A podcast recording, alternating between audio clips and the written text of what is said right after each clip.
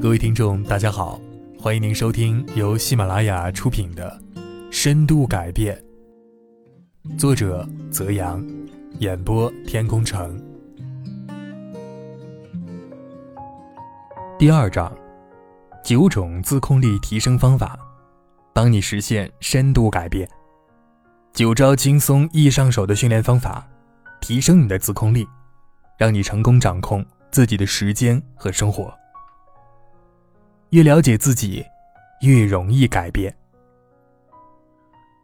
提高自控力的最有效途径，首先是弄清自己如何失控，为何会失控呢？有一天啊，我跟剽悍一只猫公众号的猫老师、燕子等一起开会，猫老师讲到了，有一个同学反复取关剽悍一只猫公众号的案例。这位同学跟猫老师的经历差不多，原来在二线城市生活，眼看着奔三了，却一无所成，因此非常焦虑。看到猫老师人生逆袭的故事，他很受鼓舞。也想按照他的方式奋斗一把，可在做的过程中很不顺利，感觉愧对榜样，就取关了公众号。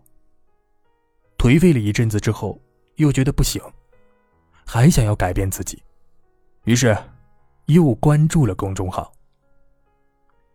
这个反复取关的过程，大家听起来可能很有意思，却让我陷入了思考。这是为什么呢？仔细想想啊，别人的成功可以借鉴，却往往无法复制。所以，哪怕你是向看起来背景与自己相似的成功者学习，也要找对自己的方向，同时呢，认清自己。因此呢，在众多的喧嚣声中呢，我想要为马上改变自己的同学泼一盆冷水。请了解自己，越了解自己。才越容易自控。提高自控力的最有效途径，首先是弄清自己如何失控的，为什么会失控呢？很多人会担心啊，意识到自己容易失控这一事实，会让自己感到很失败。可事实恰恰相反，这将帮助你避开失控的陷阱。研究表明，自诩意志力坚定的人。反而最容易在诱惑面前失控。比如啊，自控能抵制诱惑的戒烟者，最容易在四个月后重现烟瘾。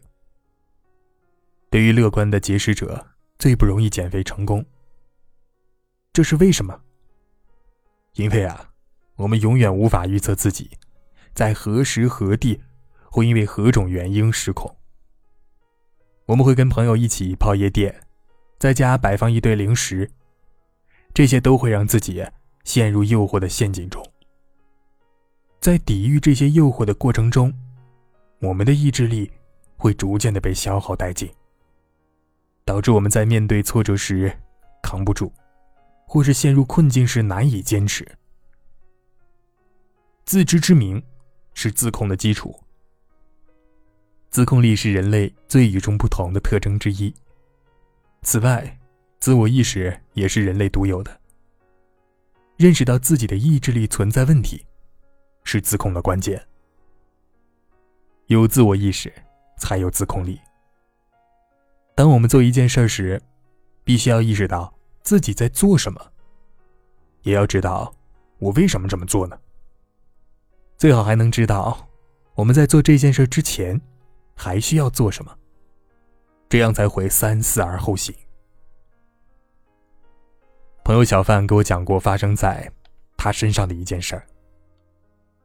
他结束了一天的谈判，回到家，疲惫的躺在沙发上。这时，孩子跑来要求爸爸陪着玩一会儿。小范非常暴躁的对孩子说：“找你妈去，让我自己待一会儿。”孩子洋洋不快的走了。过了一会儿，小范平静下来了，恢复了自我意识。想到自己已经早出晚归好多天，好久都没有抱过孩子了。孩子刚刚跑过来，应该是想爸爸了。他反省了一下，决定跑到卧室跟孩子道歉，随后呢，他专心的陪孩子玩了半个小时，小家伙也快快乐乐的睡着了。之后，小范跟我们分享经验，看到孩子睡着的笑容，他第一次意识到，做父母最重要的是训练自己，让自己变得自控，变得更好。我现在也开始写自控日记了。小范说道。为什么唤醒自我意识这么重要呢？因为啊，我们的大脑习惯与外界自动反应，就像一直开着自动挡、自动驾驶一样。所以，当自我意识不强烈时，大脑会默认的选择最简单、最省事的路径。这是人类千万年来进化的使然。双十一时，朋友林雨买了五千多块的化妆品。我问他，为什么花这么多钱买化妆品呢？他告我说，前一天他参加一个活动，这期间，一个好久不见的朋友问道：“你怎么变了？”